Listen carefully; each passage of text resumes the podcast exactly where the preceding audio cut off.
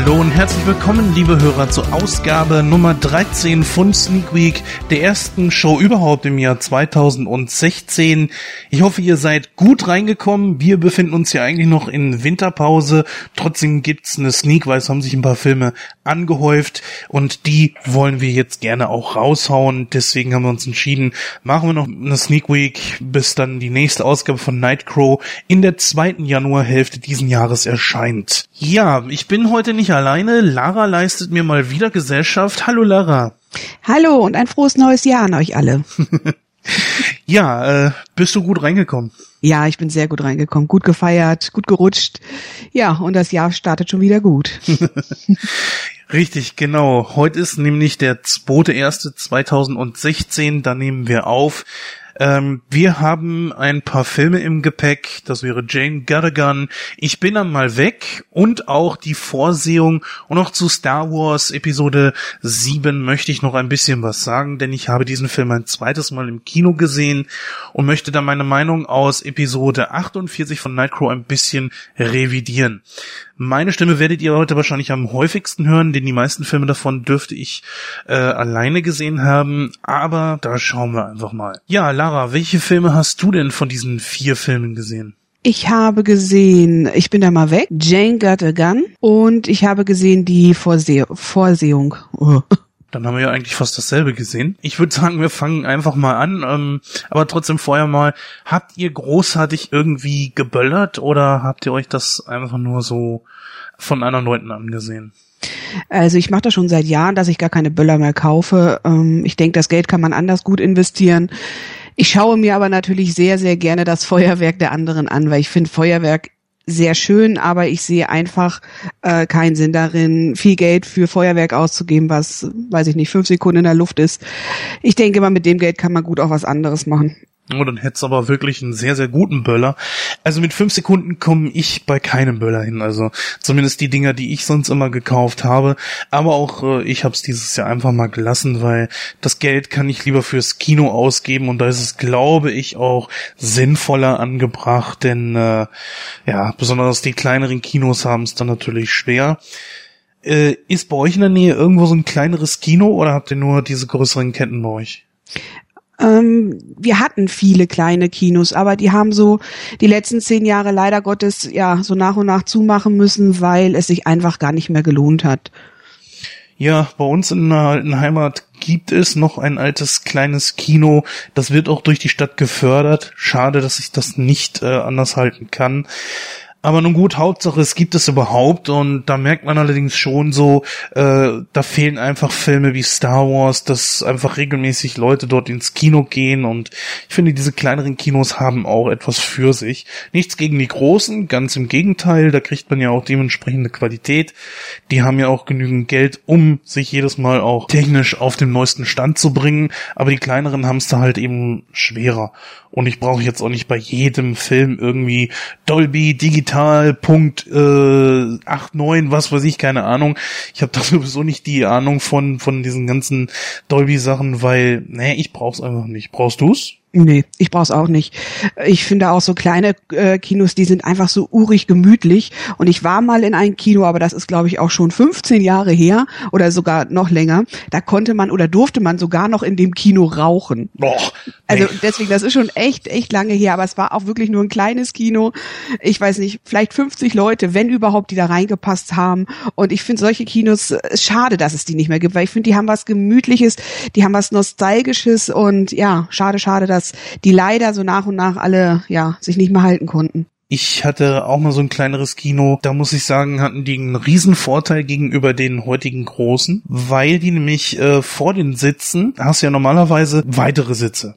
Mhm. Aber an diesen Sitzen waren so kleine äh, Ablegeflächen dran angebaut. Ja, stimmt, das kenne ich auch noch. Ja, wo du so wie so eine Tischreihe hast, ne, die links und rechts neben dir sitzen. Wir konnten alle unsere Getränke und so dahinstellen. Stimmt. Genau, ja. Ja, heute zum Beispiel, ne, gehst du mit Nachos in, ins Kino, sagen wir mal vielleicht sogar alleine. Wo mhm. stellst du das hin, während du deine, deine Jacke ausziehst, wenn ja. nicht gerade auf deinen Sitz oder so? Und hast du deine Jacke ausgezogen? Wohin damit? Die ja. kannst du dir eigentlich nur unter den Sitz stopfen und naja, ich weiß nicht, also dann auch die ganze Zeit die Nachos in der Hand halten müssen, ja. ne, das ist so ein bisschen problematisch. Und du konntest sogar noch bei den alten Kinos wo die halt dieser Tisch war, diese kleine Theke, wo du dein Getränk, da drunter war sogar noch ein Haken für deine Handtasche und alles. Das ist Also das, cool. das hattest du auch noch früher.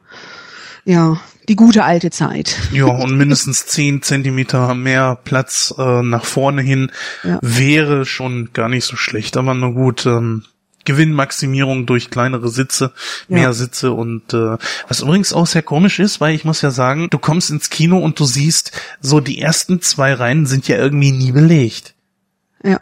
Ne, oder nur ganz selten, wie jetzt zum Beispiel bei Star Wars oder so. Und äh, was hast du erzählt bei äh, Ich bin da mal weg, war auch das komplette Kino zu, ne? Es war komplett ausverkauft, sogar die erste Reihe. Also das war schon wirklich Wahnsinn. Überrascht mich, aber gut, da kommen wir gleich zu. Ja. Ja, fangen wir mal an. Wir haben ein kleines, aber straightes Programm. Ähm, für alle diejenigen, die Sneak Week das erste Mal hören. Wir machen das ja in Sneak Week ein bisschen anders. Wir besprechen Sneak Previews. Nun sind das hier heute keine Sneak Previews in dem Sinne.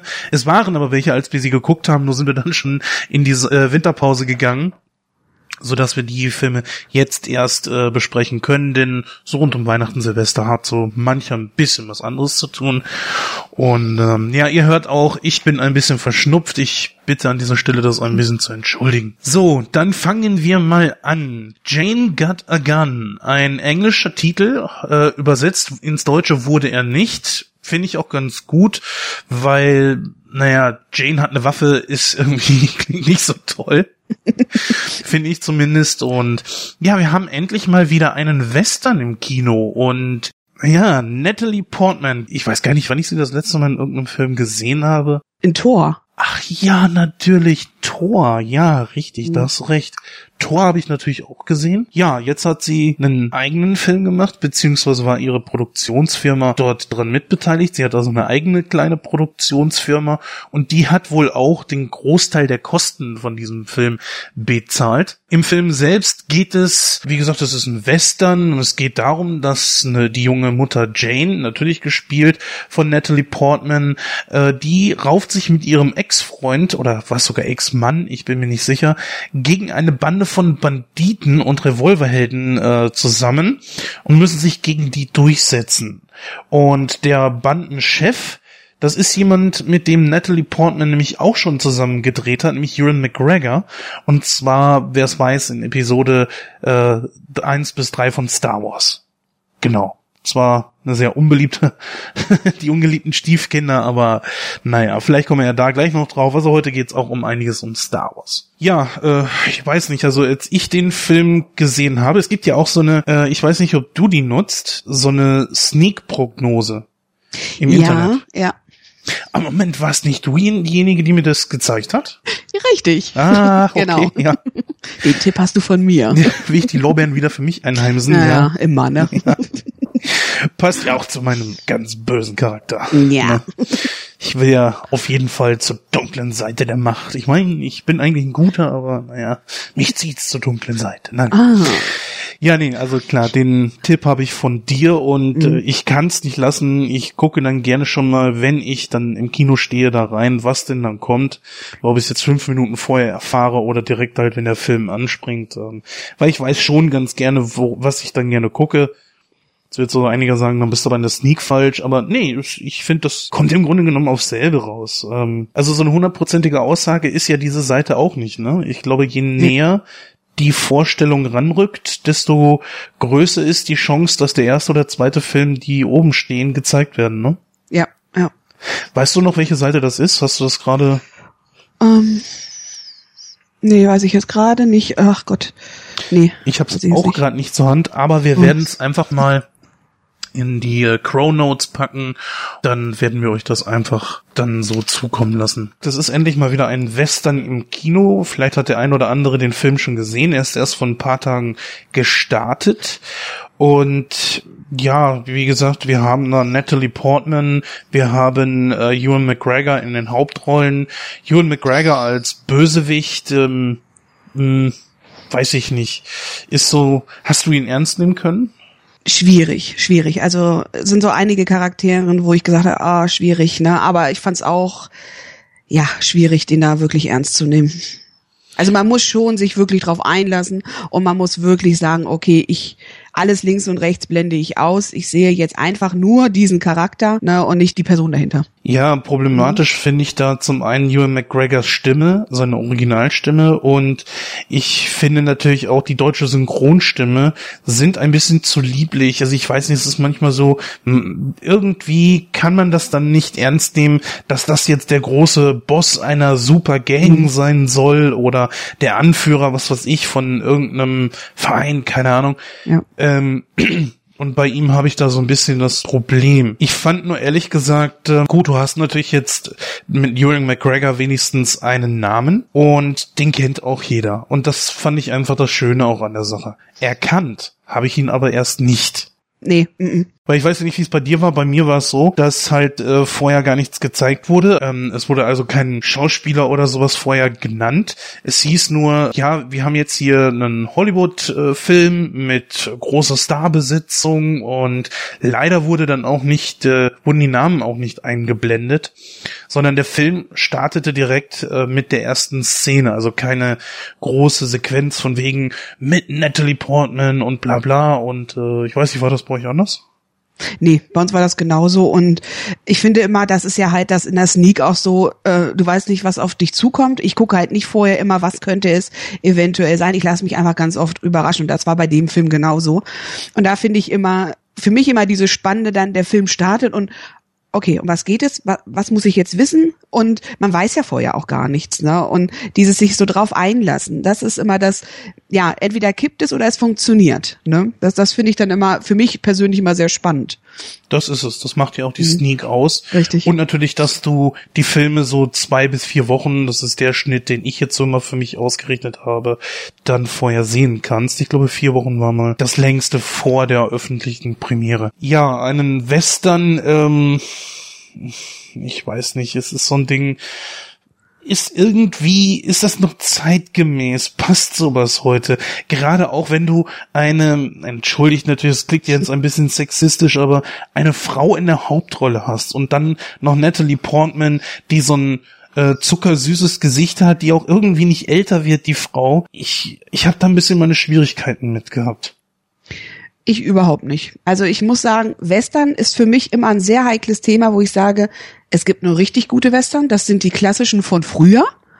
Und ich finde immer, jeder, der sich auf dieses, dieses Gebiet äh, versucht, sich zu begeben, also finde ich immer, muss gut gemacht sein. Und das ist mal endlich ein Film, wo ich sage, Sternchen, jawohl, es klappt, es funktioniert und es ist genau so aufgebaut, finde ich, dieses ganze drumherum, wie das alles äh, typisch so im Western aussieht, genau so muss es sein und ich finde, Natalie Portman macht das super. Endlich mal ein Western, wo wirklich eine Frau den Säcken mal zeigt, wie das hier funktioniert. ne? Und das finde ich genau das, das, das muss sein und das muss in der heutigen Zeit so sein.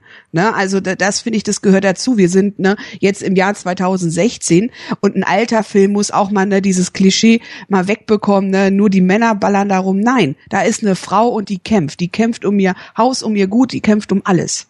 Und das finde ich richtig gut gemacht. Ja gut, der Film hat ja auch einige Twists. Wir wollen ja hier nicht mhm. spoilern. Mhm. Von daher werden wir nicht verraten, was es ist. Wir werden das Ende auch nicht verraten, weil das äh, auch einen ganz großen Twist in sich beinhaltet. Äh, was natürlich dieser Film gegenüber den ganzen anderen Filmen wie Star Wars und so weiter, was momentan alles im Kino ist, hat, oder auch Spectre und was weiß ich, die ganzen James Bonds hier heutzutage, ist natürlich, dass man hier keine großen super großen CGI-Effekte oder sowas braucht, ne? Keine super tollen Explosionen, wo man schon auf 50 Meter Entfernung sieht, dass das aus dem Computer stammt und so weiter. Keine explodierenden Autos und so. Nein, hier hast du auch keine Maschinenpistolen, wo tausend Leute äh, innerhalb von zwei Sekunden äh, getötet werden können oder umgedreht, du, dass eine Maschinenpistole auf den Held abgefeuert wird und dieser wird nicht ein einziges Mal getroffen. Nein, das hat man hier generell nicht. Der Film ist sehr realistisch. Das heißt, es wird auch jeder irgendwo mal angeschossen ähm, oder die meisten zumindest. Und du merkst auch ganz klar, die Helden dieser Geschichte sind in richtiger Gefahr. Ja. Ne? Und das finde ich das Schöne an der ganzen Geschichte. Trotzdem, so in Hinblick auf die Hateful Eight, äh, ja, ich denke, dass der Film sich auf jeden Fall messen muss mit The Hateful Eight von Quentin Tarantino der jetzt auch bald startet. Äh, ich glaube, dass die Hateful Eight besser abschneiden wird. Ähm, ja, wo du das gerade sagst mit Tarantino. Doch, ich habe irgendwas vorhin da noch gelesen drüber. Aber ich finde, Tarantino ähm, hat für sich einen eigenen Stil, um Filme zu machen. Ne? Das muss man ganz klar dazu sagen. Das kann man, ich finde, mit gar keinem Film vergleichen. Das ist richtig. Mhm. Also Django Unchained war natürlich ein Riesenerfolg und ich habe den Film auch mehrfach schon gesehen. Ich finde, das ist die neue Art und Weise, wie man Western machen könnte. Jane Got a Gun hat äh, nicht unbedingt das Feeling eines alten Westerns oder etwas, wo man sagen könnte, ach, das kannst du total vergessen, der ganze Flair ist schlecht. Nein, definitiv nicht. Aber wie gesagt, äh, wenn man heutzutage Western macht, finde ich, muss man sich mit Tarantino messen lassen. Schwierig, schwierig, schwierig. Also ich finde, bin ich ganz ehrlich, ich finde das wirklich schwierig, weil ich finde, äh, die Filme von Tarantino, ich finde sie nicht alle gut. Da bin ich ganz ehrlich, man muss auch diesen Geschmack mögen. Und ich finde einfach ein Western, wenn ich einen Western sehen will, dann will ich was sehen, so wie es früher war. Dann will ich mich zurücklehnen können und sagen, ja, das ist so ein ganz klassischer Western. Ne, es muss äh, das ganze drumherum muss funktionieren. Es müssen die Charaktere funktionieren. Und ich finde auch, es muss einfach dieses nicht neumodische da rein. Es muss wirklich dieser alte Klatsch sein. Das ist so meine Meinung. Ja, vielleicht ist neumodisch auch das falsch der falsche Weg, das so zu betiteln. Vielleicht würde ich jetzt sagen, einfach diesen Stil von Tarantino, den ich sehr gut finde, wenn er einen Western macht. Mhm. Weil, wie gesagt, äh, ich fand Django Unchained absolut genial. Und wenn ich mir heutzutage irgendwie einen Western im Fernsehen ansehe, tut mir leid, dann schalte ich weiter. Ne? Aber es scheint ja wieder, hm, ich sag mal, populärer zu werden, Western ins Kino zu bringen. Und man muss ja auch sagen, ähm, Jane Got a Gun ist so ein wirklich schöner Film für zwischendurch. Mhm wenn ich ehrlich bin, die Story ist zwar auch gut und so weiter. Und äh, ich bewerte den Film auch so mit guten sieben Sternen, äh, trotzdem leider nichts fürs Kino. Ich sehe das ganz anders. Also ich finde, das ist endlich mal wieder ein Film, wo man ins Kino gehen kann. Es ist nicht irgendwas mit Star Wars mit Actionhelden. Es ist genau mal das Gegenteil davon. Und das gibt's ja auch in dieser Welt, dass es Menschen gibt, die nicht auf diese Sachen stehen, die sagen, ja, ich möchte mal wieder irgendwas Klassisches sehen. Und ich kann einfach nur sagen, wer Bock drauf hat und sich einfach mal von den ganzen anderen Filmen verabschieden will und sagen will, nee, ich habe keinen Bock auf Actionhelden, ich habe keinen Bock auf Star Wars, auf Science Fiction, ich möchte einfach mal einen stumpfen, normalen Westernfilm sehen. Der sollte ins Kino gehen. Naja gut, Action wirst du da drin auf jeden Fall finden. Ne? Ja, andere Action, das muss man sagen, andere Action. Ne?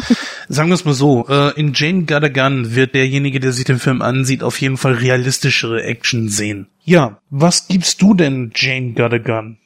Ich gebe Jane Got a Gun, gebe ich achteinhalb Punkte.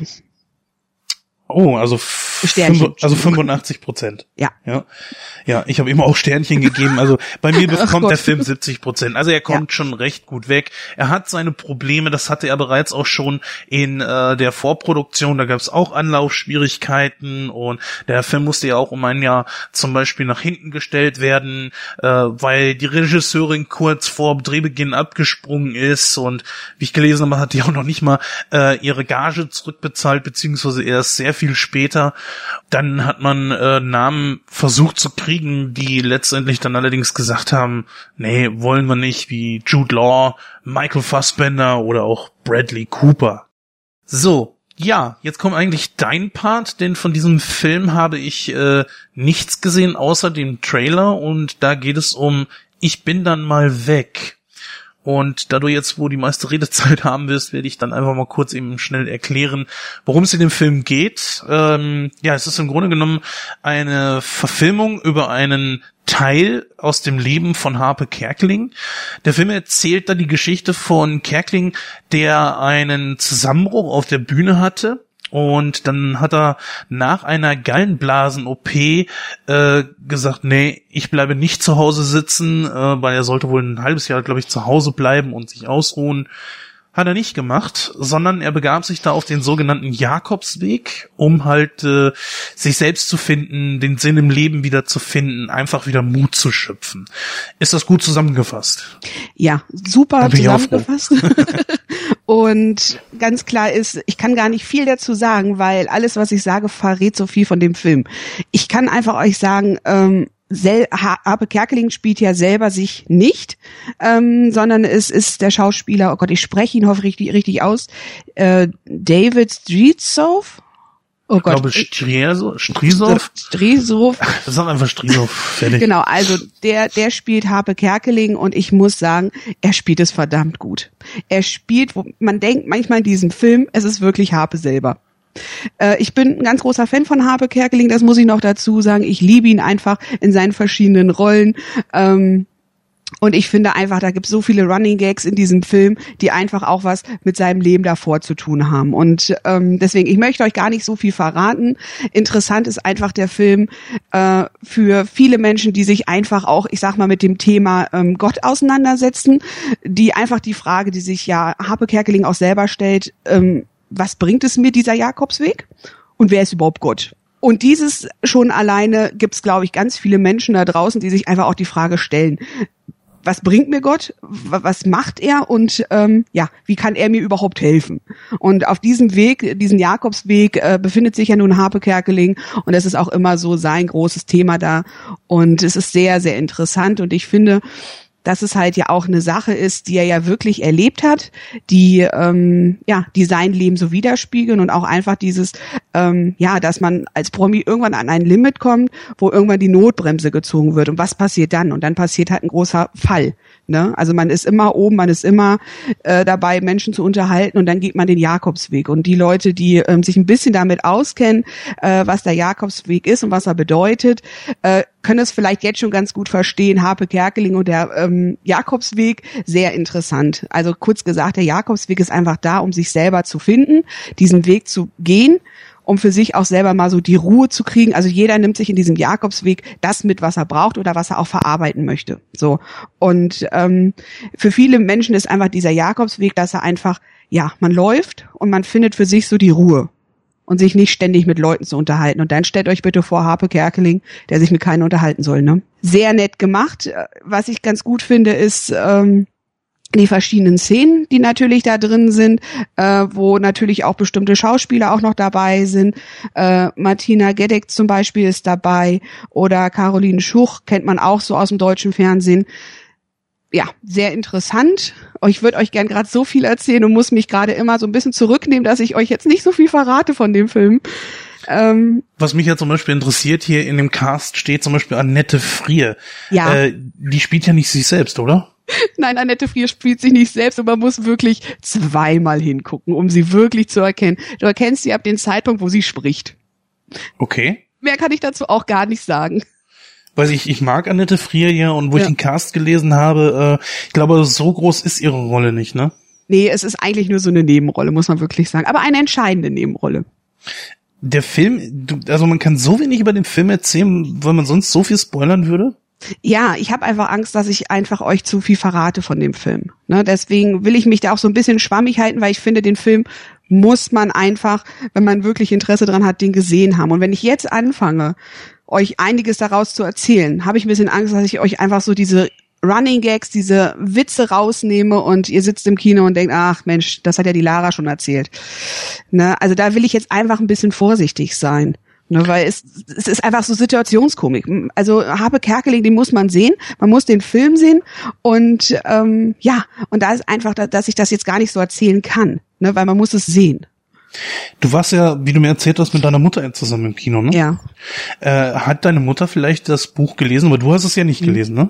Nee, ich habe es nicht gelesen. Meine Mutter hat das Buch gelesen und sie hat gesagt, ähm, es wurde total gut ähm, als Film gemacht. Aber sie sagte, natürlich, im Buch sind noch viel, viel mehr Details, ne? Was halt äh, in dem Film gar nicht was sie gar nicht hätten machen können, weil das einfach ähm, von der Zeit einfach viel zu lange gedauert hätte. So, und die haben es ja dann halt sehr kompakt gehalten, aber das Buch ist natürlich noch ausführlicher als der Film selber. Ja, ja ich hab's ja, glaube ich, schon mal in irgendeiner etwas älteren Nightcrow-Folge gesagt, dass ich kein Fan davon bin, einen Film mit einem Buch zu vergleichen, weil man in einem Film niemals alles das unterkriegen wird, was in einem Buch ist, beziehungsweise da ist ja auch das Problem, in einem Buch hast du ja deine eigenen Vorstellungen, deine eigenen äh, Bilder im Kopf, was du da gerade liest. Auf einer Leinwand wird dir das Ganze natürlich, sagen wir mal sozusagen, vordiktiert. Mhm. Und deswegen finde ich das etwas schwammig, das so miteinander zu vergleichen. Das ist genauso, als würde man boah, ähm, Wasser mit Steinen vergleichen. Ja, mhm. das eine ist fest, das andere ist flüssig. Geht nicht. Ja, äh, passt irgendwie nicht zusammen. So, und auch wenn beides auf das, auf dasselbe Thema basiert, äh, trotzdem muss ich, ich weiß nicht warum, ein Film immer den Vergleich mit dem Buch äh, gefallen lassen. Ich kann es ja nach, irgendwo auch nachvollziehen, dass man sagt, okay, also ich fände jetzt zum Beispiel sowas wie, man hätte dieses und jenes im Film mit reinnehmen können, äh, verstehe ich nicht, warum man das draußen gelassen hat. Das kann man natürlich gerne machen. Ähm, aber so wirklich zu vergleichen, so die Bilder, was man da jetzt so sieht, der Schauspieler richtig ist und so weiter, mit den eigenen Vorstellungen im Kopf, finde ich eher sehr müßig. Wie stehst du dem Ganzen gegenüber? Ich finde es auch sehr schwierig. Also ähm, es gibt ganz, ganz viele, die Bücher lesen und sich dann den Film angucken, natürlich immer sehr enttäuscht sind von dem Film. Ich glaube, da muss man wirklich unterscheiden können, weil ich finde einfach, wenn du ein Buch liest, hast du deine eigene Fantasie, deine eigenen Bilder im Kopf, deine eigenen Stars im Kopf, wo du dir ja dein, deine Geschichte selber malst. Und das finde ich halt, äh, bei Filmen ist es ja dann so, und dann gehst du halt in einen Film und guckst dir den Film an und es ist auf einmal so ravum und denkst so, alter Schwede, das ist ja komplett anders als das, was meine Fantasie mir hergegeben hat. Und ich glaube, so wie bei Ich bin dann mal weg mit Harpe, ist es noch, ich glaube noch ähm, möglich, das gut zu kombinieren. Aber ich glaube, wenn du Filme hast, so wie Der Hobbit, liest das Buch und guck den Film, ne? Oder Herr der Ringe. Das sind einfach, wo ganz viel Fantasie auch gefragt ist. Und da denke ich einfach, da ist es schwierig, wo halt ganz viele auch immer schon gesagt haben, oh, in dem Buch gab es noch viel, viel mehr und es ging, ging nochmal in den verschiedenen Rollen nochmal detailgetreuter äh, in die in die Person rein und da wurde nochmal beschrieben und so. Und da finde ich, ist es, glaube ich, schwer. Aber wenn es so Filme sind, so wie jetzt, äh, ich bin da mal weg, glaube ich, dass es, dass es schon funktionieren kann. Ne? Dass man sagt, na klar, klar, oh schade, dass sie das und das nicht gebracht haben, weil es war im, im Buch total witzig gewesen. Dann nur noch mal die Frage so David oder David Strisow. Ich bleib jetzt einfach dann dabei, also äh, bei dieser Aussprache. David Strisow, er muss sich natürlich schon, ähm, wir kennen Harpe Kerkling, jeder äh, hat ihn irgendwo mal gesehen im Fernsehen und man kennt seine Gestiken, seine Mimiken, seine Aussprache und so weiter. Inwieweit hat denn Strisow Harpe getroffen? Harpe selbst war ja scheinbar sehr begeistert darüber wie ich eben schon gesagt habe, also es gab Szenen in diesem Film, wo du wirklich gedacht hast, Harpe selber ist es. Ne? Harpe Kerkeling hat ja ähm, sein ganzes Wesen und auch sein, seine Körperhaltung oder seine Körpersprache.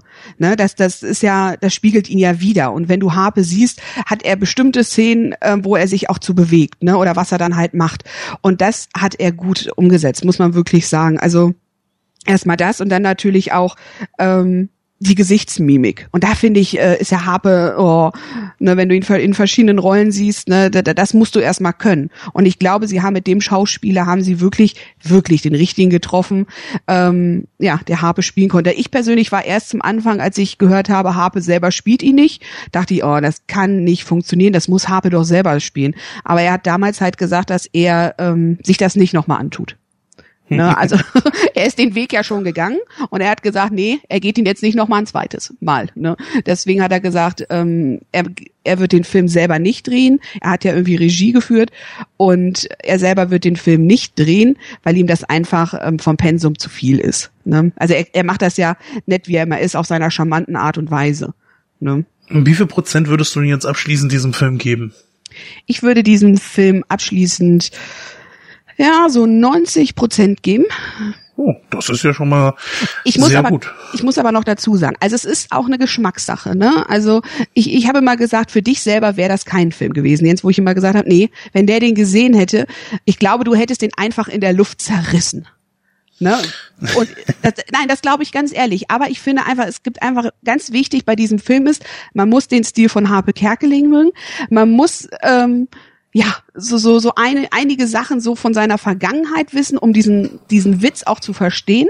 Ne? Und das ist das Entscheidende an der Geschichte. Gut, das mit der ganzen Geschichte, den Jakobsweg, ähm, muss man kein Fan von sein, aber äh, man muss schon so ein bisschen offen für sowas sein.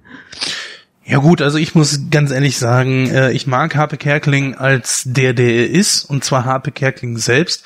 Seine ganzen Figuren, äh, wie Horst Schlemmer zum Beispiel und so weiter, mag ich nicht. Äh, da bin ich kein Fan von und da bin ich auch so ehrlich und sag das äh, gerade raus. So an und für sich habe ich mit Harpe Kerkeling kein Problem. Ich habe ihn schon in anderen Filmen gesehen und doch, das war, war okay, ne? Es ist jetzt keiner von meinen Lieblingscomedians, ja, mhm. und das, das muss ich leider wirklich sagen. Ähm, was mich allerdings noch so interessieren würde, er hat ja jetzt die Hauptrolle nicht selbst gespielt, aber mhm. kommt er denn im Film selber irgendwo vor? Das verrate ich nicht. Okay.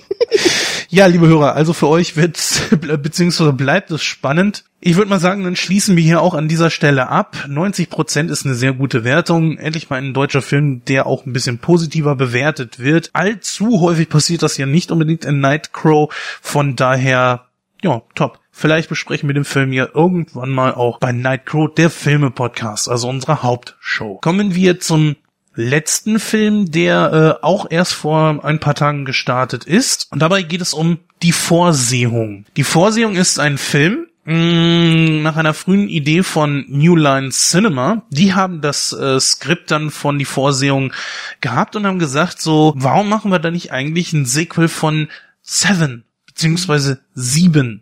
Ne? Also viele Leute kennen diesen Film noch so mit Morgan Freeman und Brad Pitt in der Hauptrolle und äh, Harvey Keitel als den Bösewicht. Äh, richtig genialer Film, kann man nichts gegen sagen. Wir haben diesen Film ja auch schon in Nightcrow besprochen. Schaut einfach mal unter www.nightcrow.de in unserer Datenbank. Dort haben wir den Film auf äh, die Besprechung auf jeden Fall für euch noch gelistet. Schaut einfach mal rein wie gesagt, hat man sich gesagt, so, lasst uns doch einfach eine Fortsetzung davon machen, lasst uns das Skript umschreiben und lasst uns den Film dann Eight nennen. Gut, dass sie es nicht gemacht haben. Mhm. Denn dort, äh, so wie ich das äh, gelesen habe, hätte man äh, dem Protagonisten Detective William Somerset, hätte man übernatürliche mentale Fähigkeiten angedichtet und das in einer Fortsetzung. Ach, ich weiß nicht. Also Sieben ist ein Film, der so für sich da, wie er ist, äh, genial ist und dabei soll es auch bleiben. Das Ding braucht keine Fortsetzung. Manche Filme, manche brauchen, wenn brauchen keine Fortsetzung. Ich weiß nicht, wie du das siehst, aber ähm, eine Fortsetzung von sieben? Nein, oder? Nein, geht gar nicht. Und ich finde einfach, ähm, der Film, die Vorsehung, ähm, ist einfach ein Film, der so funktioniert. Das hätte kein, kein Eight sein müssen. Also wirklich. Und deswegen finde ich gut, dass sie sich Gott sei Dank doch davon verabschiedet haben. Ja, genau genommen dürfen wir äh, David Fincher das verdanken. Der hat mich gesagt, er ist überhaupt nicht begeistert von der Idee und naja gut, dann hat man das äh, Drehbuch entsprechend so gelassen und es wurde die Vorsehung. Äh, ja, was man noch vorher sagen könnte ist, Bruce Willis war eigentlich als Hauptdarsteller, äh, man hatte Bruce Willis als Hauptdarsteller ins Auge gefasst gehabt. Letzten Endes wurde es dann allerdings dann doch Sir Anthony Hopkins. Du hast ja gesagt, du hättest sieben auch gesehen, richtig? Ja, schon ein bisschen her, aber ich habe sieben auf alle Fälle auch gesehen, ja. Ja, cool. Dann äh, habe ich ja wenigstens noch eine andere Meinung hier. Dann ist das wenigstens kein Selbstgespräch. Ja, worum geht's überhaupt in dem Film? In die Vorsehung geht es äh, darum, dass FBI und Polizei einem Killer eigentlich hinterherjagen, aber nicht äh, weiterkommen mit dem Fall. Die, egal was sie machen, sie kriegen diesen Typen einfach nicht zu fassen. Er scheint ihnen immer irgendwie voraus zu sein und teilweise wirkte das auf mich auch so, als wäre es ein Spiel für ihn. Was sich ja auch bewahrheitete so ein bisschen. So ein bisschen. Dann äh, kommt der ja, ich sag mal, übersinnlich begabte Profiler dazu, namens John Clancy. Da haben wir ja hier Sir Anthony Hopkins äh, in der Hauptrolle, was wir eben schon gesagt haben. Das ist auch tatsächlich die Hauptrolle. Da gibt es noch zwei andere, die äh, mit ihm zusammengespielt haben. Ich würde sie allerdings als Nebencharaktere sehen. Nicht gerade unwichtige, aber doch schon Nebencharaktere, weil halt Anthony Hopkins alles irgendwie in seinen Bann zieht der Killer, wie gesagt, ähm, irgendwie kommen sie zwar mit John Clancy weiter, aber dem Killer trotzdem irgendwie nicht näher. Also sie, sie beginnen Dinge aufzudecken, was sie vorher nicht geschafft haben. Trotzdem allerdings äh, ist der Killer nicht zu fassen. Und der Killer scheint immer zu wissen, was sie, was sie dort äh, machen und tun und lassen, bis dann letzten Endes John Clancy auf die Idee kommt, der Typ muss ähnliche oder gleiche Fähigkeiten haben wie ich selbst. Naja, und ich persönlich habe beim ersten Mal ansehen gedacht so, der Film fühlt sich schon irgendwo an wie sieben was man ja auch merkt, ne? Wir haben es ja gerade eben schon angedeutet, dass man ihn als quasi Fortsetzung schon machen wollte und er fühlt sich tatsächlich auch so an. Oder siehst du das anders? Als ich den Film gesehen habe, habe ich nicht einen Funken drüber nachgedacht, dass der irgendwie Ähnlichkeit mit sieben haben könnte. Aber als du das jetzt mal hier so erwähnt hast, ne? Und ich gerade noch mal so drüber nachdenke, ja, so ein Hauch, so ein Hauch ist schon da mit drin, ne? Das, das ist schon, ja, aber es ist nicht, nee, es ist, ich finde trotzdem nicht vergleichbar mit sieben, nein. Nee, überhaupt nicht. Ne, weil ich finde auch so, ich muss, ja, ich finde einfach so dieses, was dahinter steckt, warum das so ist, ähm, dass Menschen sterben. Ja, hab, natürlich, klar. Ja. Das Problem an der Se Sache sehe ich alleine schon an dem Plakat. Du hast auf äh, dem Cover, also auf dem Poster, hast du Colin Farrell, den du dann schon siehst. Und du siehst die ersten paar Minuten, ich sag mal, und du siehst einfach, Colin Farrell taucht nicht auf und man wartet auf seinen Auftritt und man wartet. Und für mich war irgendwann schnell klar so, okay, dann bleibt eigentlich nur, dass der der Killer ist. Wenn die einen äh, Schauspieler genommen haben, der etwas namenhafter ist, Colin Farrell ist ja sehr namenhaft, äh, dürfte den meisten auf jeden Fall etwas sagen, dann dürfte es auf jeden Fall Colin sein. Aber das ist ja wieder das Positive daran, dass ich in die Sneak gegangen bin und nicht wusste, welcher Film läuft und nicht wusste, wie das Plakat aussah. Weil der Film fängt ja nicht damit an, dass wir erstmal das Kinoplakat sehen, Ne, und ich habe es vorher nicht gesehen, bin ich ganz ehrlich. Und ich wusste auch gar nicht, ja, dass der Film jetzt bald anläuft. Und da ist es positiv, dass man manchmal einfach gar nicht so viel weiß. Ne? Ja, das ist richtig. Mhm. Das Problem ist nur, das hat Sieben wiederum richtig gemacht. Harvey Keitel hat damals gesagt, nein, nennt mich nicht in der, im, im Vorspann und sorgt auch dafür, dass mein Name nirgendwo auftaucht. Er wurde auch nicht für diesen Film beworben. Deswegen war sein Auftauchen eine ganz große Überraschung. Naja gut, und dass er das super gespielt hat, das weiß er selbst. Bei diesem Film, das krankt da ehrlich gesagt ein bisschen dran. Das heißt, äh, wir beide hatten zwar die Möglichkeit, uns überraschen zu lassen. Mhm. Ne? Gut, bei mir ist das jetzt nicht ganz so gewesen. Ich habe mich ein bisschen halt informiert. Was könnte denn da laufen? Aha, es ist auf jeden Fall die Vorsehung und noch ein anderer Film. Ich weiß gar nicht, was da noch war. Und meistens sind es eine der beiden, äh, eine der beiden ersten Filme. Und die Vorsehung stand dann ganz oben. Und den, den hat man uns dann noch gezeigt. Da war halt eben das große Problem, dass ich das Plakat dann schon gesehen hatte und natürlich auch schon den Cast. Und Colin Farrell wird ja auch für diesen Film beworben. Mhm. Das ist das große Problem. Trotzdem hat dieser Film einen Twist am Ende, den wir natürlich nicht verraten, der dann doch schon einiges wieder rausholt. Erinnerst du dich dran? Ja, ja. Wir können natürlich an dieser Stelle nicht sagen, warum. Geht in den Film, guckt ihn ruhig an. Also das, äh, mhm. das Ende holt, macht einiges wieder gut, was dadurch ein bisschen, also was das, was wir jetzt angekreidet haben, oder vormals ich, äh, so ein bisschen kaputt gemacht hat. Gehen wir einfach mal durch den Cast. Äh, Anthony Hopkins, wie gesagt, äh, haben wir schon ein bisschen drüber gesprochen ist zwar für mich ein bisschen vorbelastet, aber du, also ganz ehrlich, wenn ich jetzt so lese, Bruce Willis sollte eigentlich die Rolle spielen, nee, also dieser mhm. wirklich ältere Typ, ich denke mal, der wird da auch so um die 70 sein, so 70, 75, kommt wirklich als alt, weise und so weiter rüber. Ja, also ich finde, Anthony Hopkins kann genau solche Filme spielen. Ne? Also das ist schon damals bei Schweigen der Lämmer. Ja, natürlich finde ich, ist bei mir genauso wie bei dir auch, dass er einfach dieses diesen Klatsch weg hat, ja, aber ich finde, es funktioniert. Und es funktioniert jetzt in diesem Film genauso wieder, dass ich sage, ja, ich kann mir einfach keinen anderen vorstellen als Anthony Hopkins, der der weise alte Mann ist, der schon in Rente ist, aber dann halt doch nochmal, ne, ordentlich Gas gibt. Und da denke ich, ja, der passt. Und ich finde einfach, der hat in dem Film so eine Gelassenheit. Ne? Also du, er spielt das ja so gut rüber, dass er, dass man merkt, dass er einfach ganz viel ähm, gedanklich macht. Also gut, sagt, ne? Also dass, dass einfach so ganz viel, ganz wenig Worte genommen werden, aber ganz viel sein Gesichtsausdruck einverrät. Ne? Also das fand ich sehr, sehr interessant in dem Film. Weiß gar nicht, ob du so drauf geachtet hattest. Na, Anthony Hopkins hat natürlich genauso wie jeder andere Schauspieler auch seine eigenen Mimiken. So, und wenn man danach geht, dann dürfte man einfach sagen, was weiß ich jetzt, ähm, Schauspieler A oder äh, Schauspieler B haben in dem Film schon mal mitgespielt, haben dort ihre Mimiken eingesetzt, ne? Was weiß ich zum Beispiel, nehmen wir mal Jonathan Frakes. Jonathan Frakes kennen wir als, ähm, als Commander Riker aus äh, Star Trek das nächste Jahrhundert. Der Mann hatte immer so das, äh, so, so ein kleines Anzeichen, wenn er um eine Kurve gegangen ist, hat er den Kopf immer so, so schräg gelegt. Mhm. Ehrlich gesagt, das hat er zum Beispiel auch in Fackeln der Stu Fackeln im Sturm. Fackeln der Sturm. Und der neue Film, Fackeln der Sturm. Fackeln der Sturm, ja. nicht lange Fackeln im Sturm, ja. Genau. Aber ich könnte genauso gut jetzt hergehen und sagen, also, naja, guck doch mal, also das, was er da in Fackeln im Sturm gedreht hat, das sieht genauso aus wie Riker. Er kann nie wieder was anderes spielen als Riker oder äh, alles, was er jetzt macht, äh, sieht nur noch aus wie, wie Riker.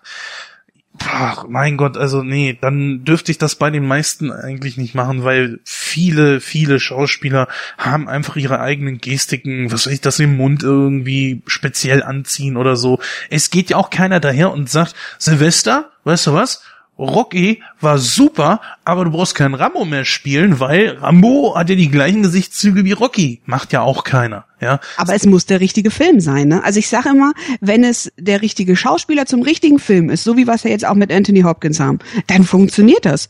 Ne, ob es ein Sylvester Stallone ist, der Rocky spielt und dann Rambo spielt oder umgedreht, ähm, es funktioniert. Ich finde immer, es muss der richtige Film sein und es muss das richtige Genre sein, ganz klar das Schöne daran ist ja, dass Anthony Hopkins hier ähm, etwas völlig anderes spielt. Wir haben ja mit Hannibal Lecter einen, einen Psychopathen, der durch seine seine freundliche Art, dadurch seine ganze Gefährlichkeit auch entfaltet. Hier hast du was ganz anderes. Hier hast du einen Mann, der gebrochen ist, der alt ist, der mit dem ganzen Kram nichts mehr zu tun haben will, weil diese übersinnlichen äh, Geschichten weil er packt jemanden an und sieht gleich die schlimmsten äh, Stories aus dessen Leben. Das, das hat ihn einfach mitgezogen, ne? Und er ist gebrochen. Und deswegen finde ich, passt das sehr gut. Wir haben hier einen väterlich wirkenden Typen, der sagt, okay, ich mach das jetzt hier, aber dann bin ich auch wieder weg. Und da ist auch eiskalt. Ruckzuck ist dann die Runkel dunkel und dann, äh, dann geht der.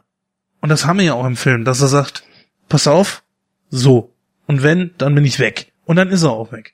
Das finde ich sehr gut. Dann haben wir einen Schauspieler, mit dem ich ein bisschen Probleme hatte, nämlich Jeffrey Dean Morgan. Ich habe ähm, natürlich die deutsche Synchro gesehen und das Problem, was ich mit Jeffrey Dean Morgan hatte, war, dass ich die ganze Zeit gedacht habe, das wäre Robert, Down Robert Downey Jr. Wie gesagt, also Sneak bei uns wird meistens so gezeigt, dass kein äh, Filmtitel gezeigt wird, und dass äh, die an dass die Anfangssequenz so geschnitten ist, dass man keine Schauspielernamen hat, so dass man nicht sofort einen Bezug her äh, herleiten kann.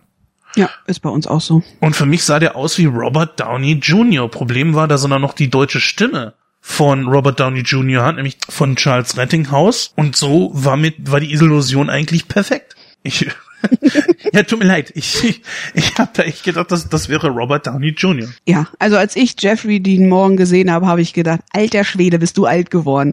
Er hat mal in PS Ich liebe dich mitgespielt. Er war ein irischer äh, Gitarrist und er war so toll damals. War ein bisschen erschrocken über sein Alter und da merke ich immer, mein Gott, die Zeit läuft einen wirklich davon. Trotzdem fand ich ihn sehr, sehr gut. Ja, sage ich genauso. PS Ich liebe dich habe ich gesehen. Leider. Pfui, äh, der ist so schön, der Film. Ja, reden wir ein andermal drüber. Das, das wird jetzt echt den Rahmen sprengen. Wir haben hier gleich noch Star Wars und ja, Jeffrey Dean Morgan, ähm, du hast recht, er ist älter geworden und ah, ja. gut, er ist jetzt auch kein Ersatz für einen für einen Robert Downey Jr., aber okay. Gut, äh, erwähnen sollten wir auf jeden Fall noch, ähm, wer war nochmal die weibliche Hauptrolle? Abby Cornish. Aber Abby Cornish, ganz ehrlich, sagt mir gar nichts, als ich sie gesehen habe. Ich habe immer erst gedacht, so, naja, so ein Schlag von Nicole Kidman, ne? So, wenn du das Gesicht siehst.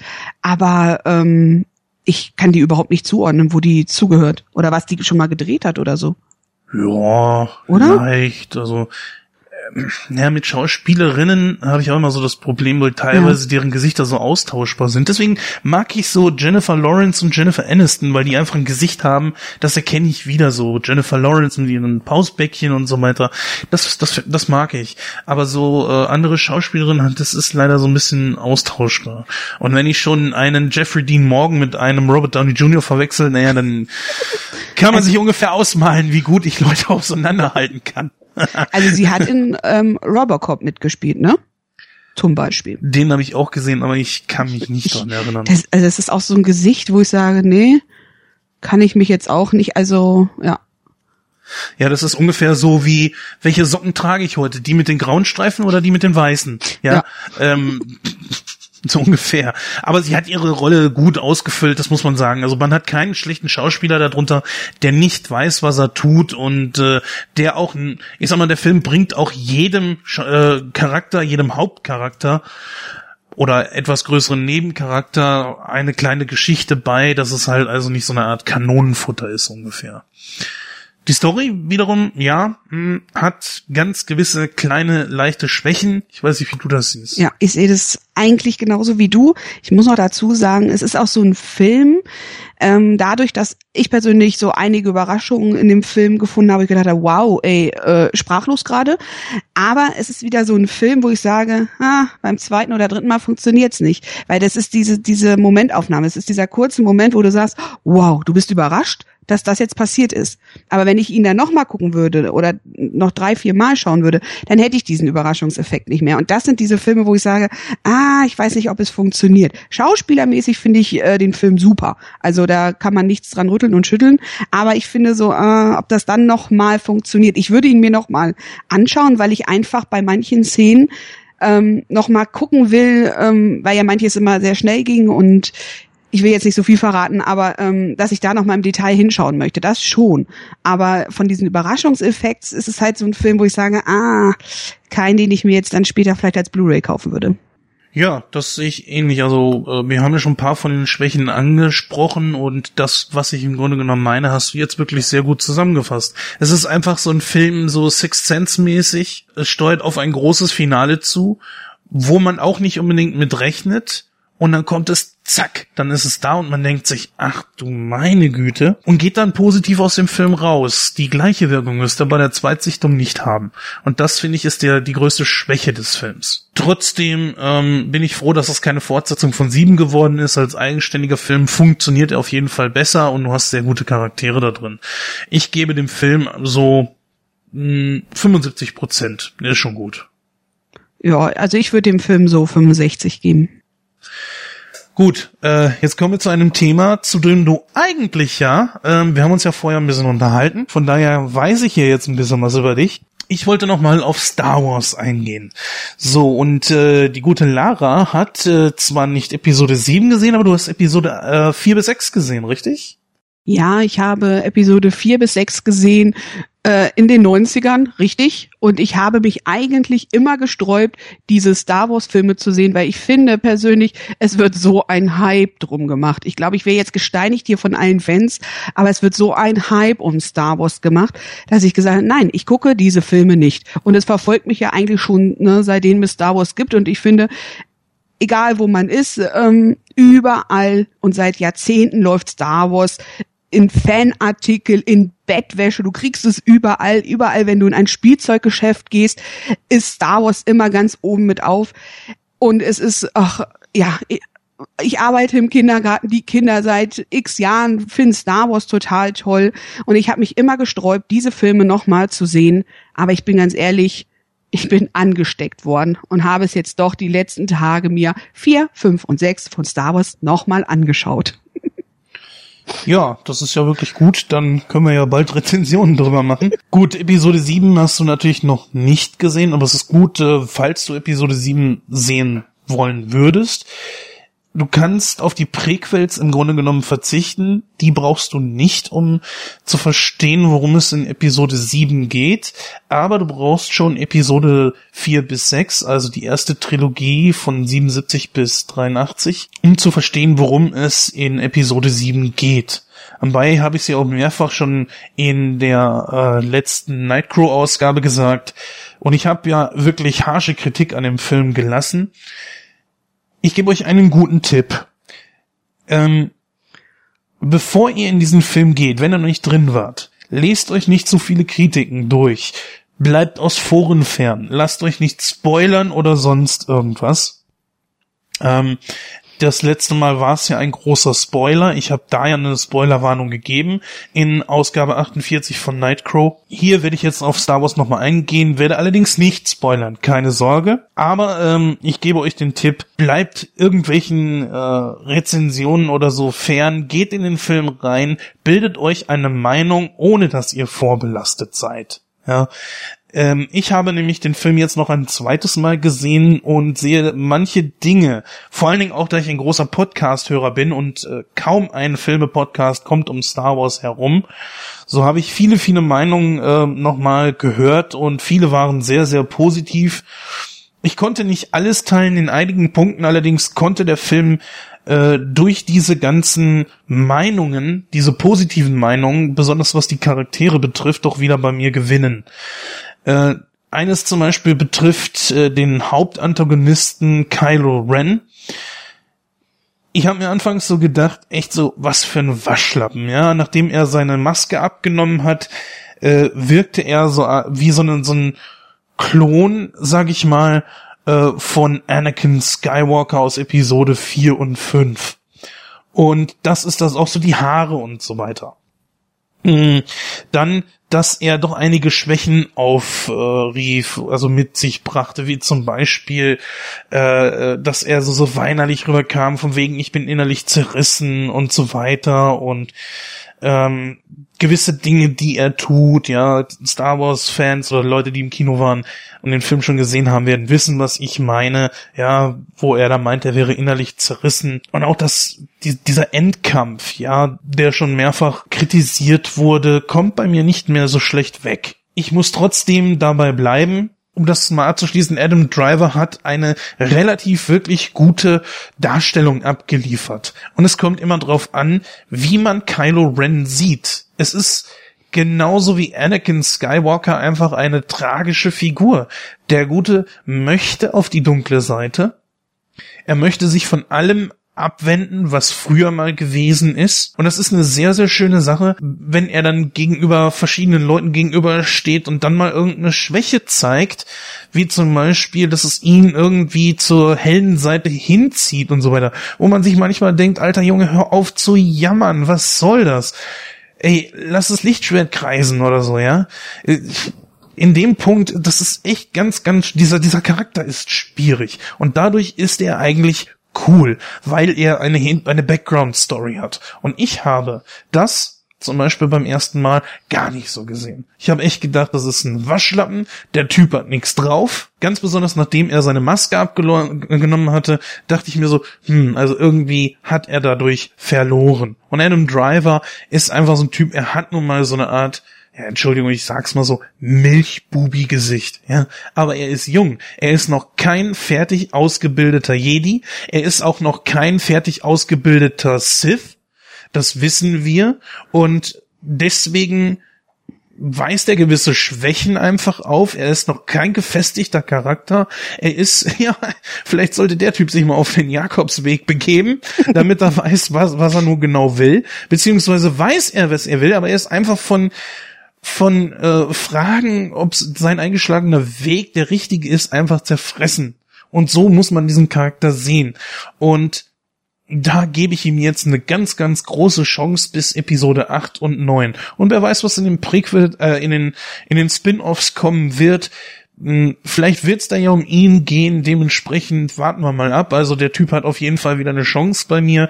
Ich werde noch ein drittes Mal in Star Wars reingehen, allerdings nur zu einem vergünstigten Preis, weil ich habe jetzt jedes Mal 15 Euro bezahlt und das fand ich schon extrem. Die Story an und für sich für Leute, die den Film gesehen haben oder sich entsprechende Kritiken durchgelesen haben, werden wissen, dass man diesem Film eine Art Reboot nachsagt, ja, weil er extrem viel aus Episode 4 klaut und äh, auch aus Episode 5 und 6 zitiert. Nun könnte man sagen, es ist eine Ehrung der alten Filme, man könnte aber auch genauso gut sagen, es ist äh, ein auf sicher machen, der Film wurde auf safe gedreht, ja.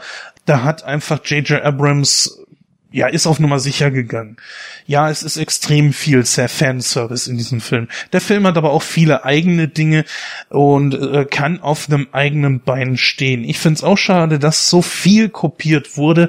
Ich sehe es mittlerweile nicht mehr ganz so extrem, obwohl beim letzten Mal ich wirklich echt sauer war. Ich habe mich von der Stimmung, die im Kino war, habe mitreißen lassen und äh, die war wirklich mies. Die war wirklich mies. Und ich sage auch, wenn ich, naja, ich möchte ich möchte es nicht mit bösen Zungen sagen, aber ich finde das auch sehr uninspiriert, was da gemacht wurde. Man, ich habe jetzt nichts dagegen, wenn man einen Film zitiert, das wurde in Terminator gemacht, das wurde in Jurassic Park gemacht, alles kein Problem, aber der Film muss doch irgendwo auf eigenen Beinen stehen und das kann er zwar, aber wenn auch leicht wackelig. Ich werde noch ein paar Mal in diesen Film reingehen. Ich warte, bis der Film auf Blu-ray ist. Wir werden ihn ja noch mal regulär irgendwann in Nightcrow besprechen. Mal sehen, ob sich meine Meinung dementsprechend noch wieder dreht. Also es ist noch nicht gefestigt. Vielleicht sollte ich auch den Jakobsweg beschreiten. ich weiß es noch nicht so genau. Äh, warten wir einfach mal ab. Also eine Zweitsichtung ist auf jeden Fall dieser Film wert. Wenn ihr Leute seid da draußen, die sagen, ah, also nee, das, das äh, gebe ich mir jetzt gar nicht. Der Hauptgegner ist schwach, die Story ist schwach und so weiter und so fort. Hm, gebt dem Film nochmal eine Chance. Entweder fürs Kino oder DVD und Blu-ray. Ähm, es lohnt sich auf jeden Fall. Ihr werdet den Film nochmal mit anderen Augen sehen. Vielleicht hört ihr auch den einen oder anderen Podcast. Ich kann euch da mal empfehlen, wie den Lichtspielcast, Bahnhofskino oder äh, auch Second Unit. Einfach mal reinhören und ihr kriegt echt eine andere Sicht auf den Film. Das war's jetzt erstmal von meiner Seite nochmal von Star Wars. Äh, damit habe ich mich zumindest vorerst mal genügend zu diesem Film geäußert. Ich kann mir vorstellen, dass der in Episode 49 auf jeden Fall nochmal äh, ein Thema sein wird. Müssen wir mal schauen. Äh, wir sind eigentlich durch, ne? Ja, vielleicht solltest du, da ich mich ja jetzt leider doch wieder angesteckt habe von Star Wars, mit mir zusammen nochmal in Star Wars gehen, weil ich habe gehört, umso öfters man, umso öfter man in den Film geht, umso mehr versteht man ihn, weil es ist bei den Fans so, so wie ich das jetzt mal so durch die Podcasts so auch gehört habe, bei den Fans ist es so, die gehen das erste Mal in den Film und ähm, sie hyperventilieren dann, weil sie so aufgeregt sind und oh Gott, jetzt ist der Film endlich da und die können gar nicht den Film so wahrnehmen und viele sind einfach ein zweites und ein drittes Mal reingegangen und dann ist es entspannter auch, ne? Und dann kann man noch mal genauer schauen und ähm, man entdeckt einfach ganz viele andere Dinge oder wie du auch gerade schon gesagt hast, dass man noch mal verschiedene Personen aus verschiedenen Perspektiven sieht. Und ich glaube, das ist, glaube ich, an alle Fans da draußen wirklich nochmal gesagt, geht öfters rein, um wirklich, ne, das, was ihr braucht, ja, um das wirklich nochmal zu erleben. Ja, also ich habe den Film ja auch, glaube ich, beim letzten Mal nicht bewertet. Ich werde das auch dieses Mal nicht tun. Mhm. Ich sage ganz klar, dass so ein großer Film, da kommt man ja momentan noch nicht drum rum, diejenigen, die völlig euphorisch in den Film gegangen sind, äh, sage ich ganz klar so, ihr müsst nicht alles gut finden, nur weil eine bestimmte Marke draufsteht. Die, diejenigen, die in den Film gegangen sind, die sich äh, völlig enttäuscht äh, dann auf den Nachhauseweg begeben haben und gesagt haben, Scheißfilm oder was auch immer, guckt euch den Film lieber nochmal an. Ihr werdet Aspekte an dem Film sehen, die ihr vielleicht mal etwas mit geöffneteren Augen seht, ja, das passt auf beide Seiten. Ne? Es gibt äh, negative Dinge, die ich dem Film angekreidet habe, die jetzt sich ins Gegenteil verkehrt haben. Und äh, das könnte mit Sicherheit bei dem einen oder anderen auch so sein. Ja, wir können gerne mal zusammen in den Kino, ins Kino gehen, den Film angucken und äh, gebt mir allerdings die Chance, dass wir ein Kino finden, wo wir es in 2D sehen, weil das sage ich und bleibe ich bei, ich bin kein 3D-Fan. Ich möchte nicht nochmal in 3D sehen ich möchte ihn nicht noch einmal in 3D sehen. Einzige Geschichte, die man auch dazu erzählen kann, ähm, jetzt nicht super spektakuläres, aber der Film ähm, war jetzt bei uns, als ich ihn das zweite Mal gesehen habe, ähm, unter einem etwas schlechten Stern. Wir haben da gesessen, wir hatten die Szene äh, wo Han Solo das erste Mal auftaucht und dann ging es los, Mio, Mio, Mio. Ich dachte, was ist denn jetzt kaputt? Und ich dachte, ich kann mich da gar nicht dran erinnern. Das ist übrigens der Nachteil an Dolby Surround, ja, wenn alles um dich herum ist. Und ich dachte, verdammt, was ist das? Diesen Alarm kann ich mich überhaupt nicht erinnern. Der blieb allerdings so penetrant lang, dass äh, sich einige dann schon so gefragt haben, was kann ich hier nicht stimmen. Einige standen noch auf, äh, sind nach draußen gegangen und haben erstmal geguckt. Ja, tatsächlich, es war Feueralarm.